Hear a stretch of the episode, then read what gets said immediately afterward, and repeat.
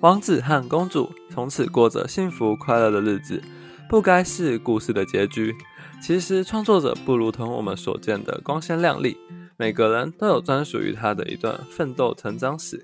嘿，黛拉的职场开箱，今天就让我来 part 你的 cast 吗？那先首先请黛拉来可能介绍一下你的频道的名称，以及就是你所经营的这个频道的定位是在哪里。OK，Hello，大家好，我是黛拉的职场开箱的主持人 Stella。那我所经营的这个节目呢，主要的话就是在开箱不同的产业，还有不同的工作，然后每一集会邀请到在不同产业任职的工作者来跟大家分享他的工作内容在干嘛，然后还有他的职涯历程。嗯，那还蛮好奇，这样子的频道是定位，就是可能类别是选在哪一个类别上？我其实原本在想说要选教育类还是选商业类，但我其实觉得求职还是跟商业比较有关系，所以我最后选了商业类别。对，好，那我们第二个问题就是还蛮好奇，就是像戴拉当初创立了这样子的一个戴拉的职场开箱的频道，动机是为了什么？就是动机在哪里？嗯，OK，因为其实我原本就是自媒体的创作者，然后我呃大部分的创作都是在 Instagram 上面。那其实我在很久很久以前就开始听 Podcast 了，然后我开始听 Podcast 是我大学的时候，可能约莫快可能十年前。然后那时候就是我们有音听课，所以老师就叫我们要去听 BBC 的有一个节目叫做 Six Minute English。然后那时候我就是因为这个节目。然后我开始用就是 Apple 的 Podcast 的这个 App，对，然后后来开始台湾有越来越多的就是 Podcast 节目出来了，然后因为我没有断掉这个习惯，所以我开始听台湾的 Podcast，所以我其实从很早的时候就开始接触 Podcast。然后再加上我有一段还啊蛮特别的经验是，就是我在大学的时候有参加学校的实习电台，然后我当时有制作自己的广播节目，所以对于制作声音相关的节目，对我是有经验的。所以那时候就会觉得说，那我好像是可以来做一个 podcast 节目。然后我那时候因为原本就已经有做自媒体的基础了，然后我也希望再多一个渠道，可以让大家知道更多相关的知识。那我会想要做这个节目，其实主要是因为就是我啊，因为我还有在提供就是求职咨询的服务，然后我在这个过程当中，我有发现到说，就是啊，大家好像会哦，不知道原来现在我们的社会上面有这样子的工作。或是我好像听过这个工作，但是这工作在干嘛？其实我不太清楚。那我其实有点像是想要去做，就是呃职涯角色的职业角色的科普，让大家知道说哦，每一个工作他在干嘛。然后呃，他如果进来这个工作之后，他未来的职涯发展是怎么样？那他如果可能是对于这个职业角色有兴趣的人，他可能透过听完我的节目，那可能帮助他在求职上面可以得到一些协助，或者可以帮助他理清他是不是要来往这样子的职业角色做发展。那另外的话，就是帮助大家，可能就是单纯就是好奇别的工作在干嘛，那他们也可以增进一些呃其他产业的相关知识，其他工作的相关知识这样子。哦，那还蛮好奇，就是当初创立这个频道有没有什么样追求的目的？就是我给您四个选项来选，嗯，就是分分别是盈利嘛，然后工作，然后或者是想追求一个影响力，亦或是真的就是为了兴趣而来。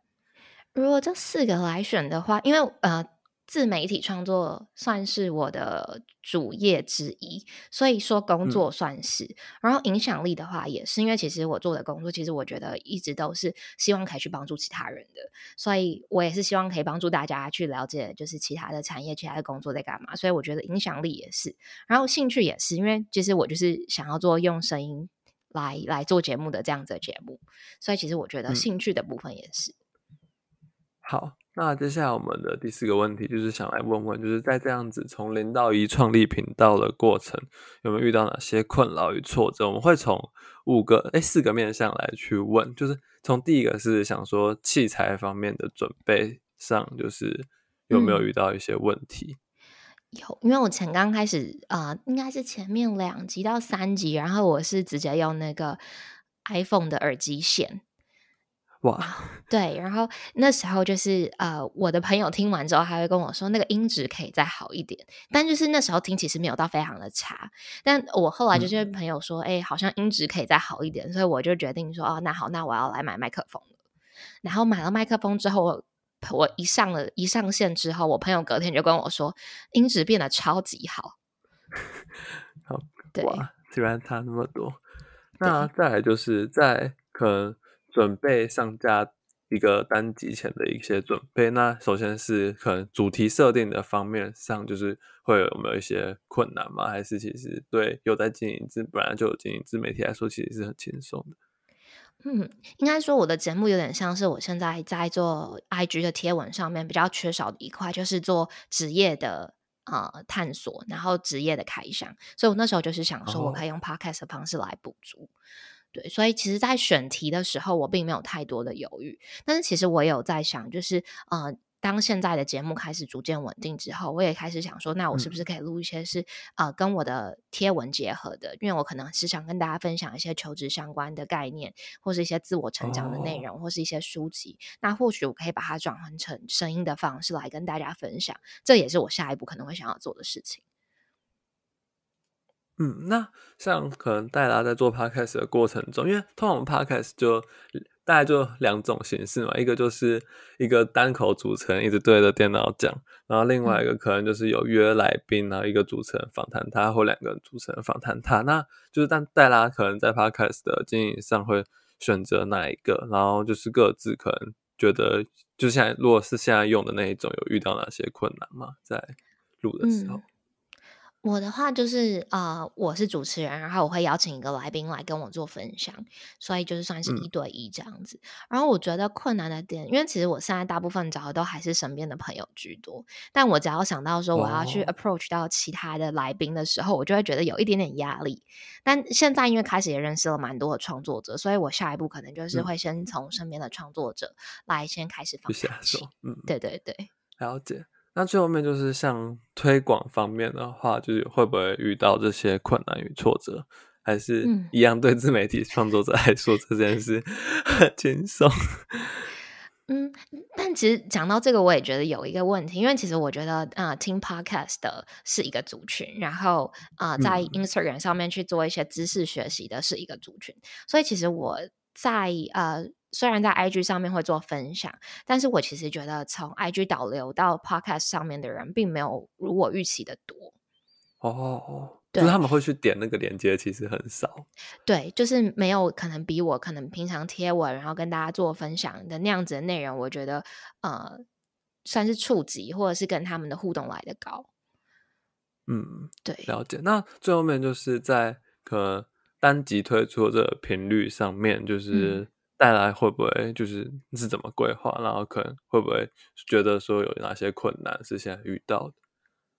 我现在的啊出的频率的话，目前是一个月一集，但其实我觉得这样算是蛮少的。那为什么会一个月一集？是因为就是我的 podcast 是结合到我的 Instagram 上面的贴文的规划，所以其实我给呃 podcast 的那一个啊贴文的。